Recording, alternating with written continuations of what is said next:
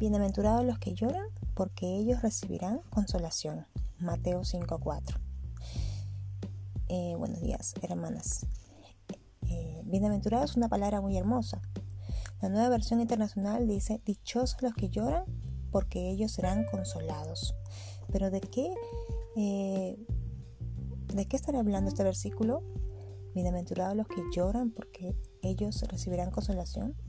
¿Es de cualquier llanto?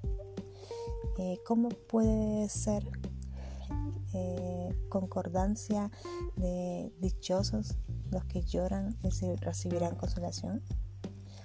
Muchos piensan que este versículo es muy contradictorio, pero veamos el contexto. El versículo 3 dice, Bienaventurados los pobres en espíritu, porque de ellos es el reino de los cielos.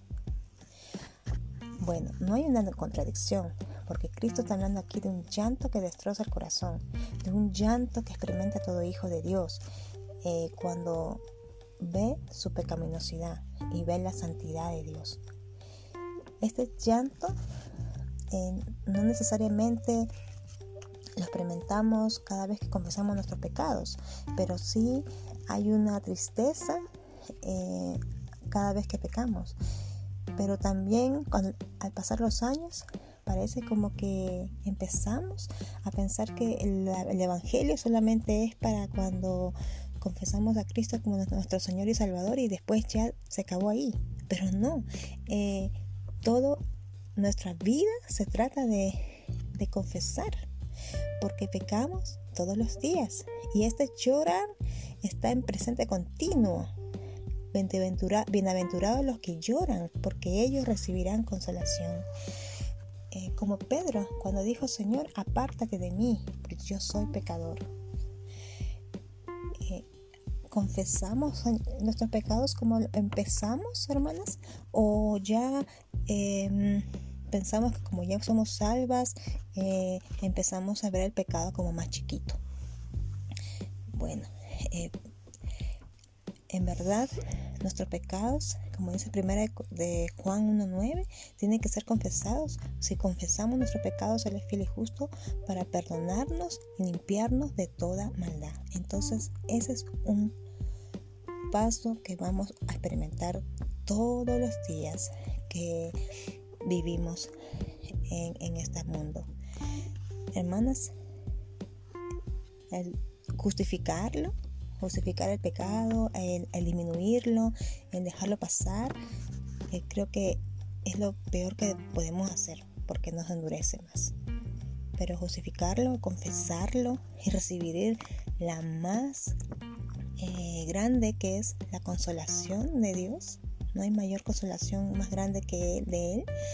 Es, ser restauradas y ser eh, limpiadas y perdonadas por Él. A mí me impresiona cómo Pablo eh, empezó Gálatas su carta diciendo Pablo, apóstol de Cristo. Y siete años más tarde se dice en Primera de Corintios 15:9, él dice, eh, yo soy el más pequeño de todos los santos. No soy digno de ser llamado apóstol. Ocho años más tarde, Efesios 3:8 dice, a mí que soy el más pequeño de todos los santos. Y después Años más tarde, en 1 de Timoteo 1:15, Cristo vino a salvar a pecadores, los cuales yo soy el primero. Pablo, mientras más envejecía, menos se impresionaba de sí mismo. Estaremos nosotros eh, viéndonos mejores eh, eh, que los demás conforme van pasando los años. ¿O en verdad vemos nuestra realidad, nuestra condición pecaminosa que necesitamos a Cristo día a día. Si no, sacamos lo peor, el monstruo que tenemos dentro. Bueno, que el Señor nos ayude, hermanas, a que no justifiquemos eh, nuestro pecado, sino no dejarlo por alto, sino confesarlo. Y, que el Señor nos ayude a verlo como Él lo ve, a entristecernos también, no solamente por nuestro pecado, sino por el nuestro prójimo. Eh, no existe ese mayor consuelo que ser consolados por Dios y también para poder consolar a otros también. Así que bueno, nos dejo con Apocalipsis 21.4, donde dice que el Señor enjugará toda lágrima de nuestros ojos, ya no habrá muerte, llanto, clamor ni dolor, porque las cosas viejas pasaron y aquí todas son hechas nuevas. Dios le bendiga.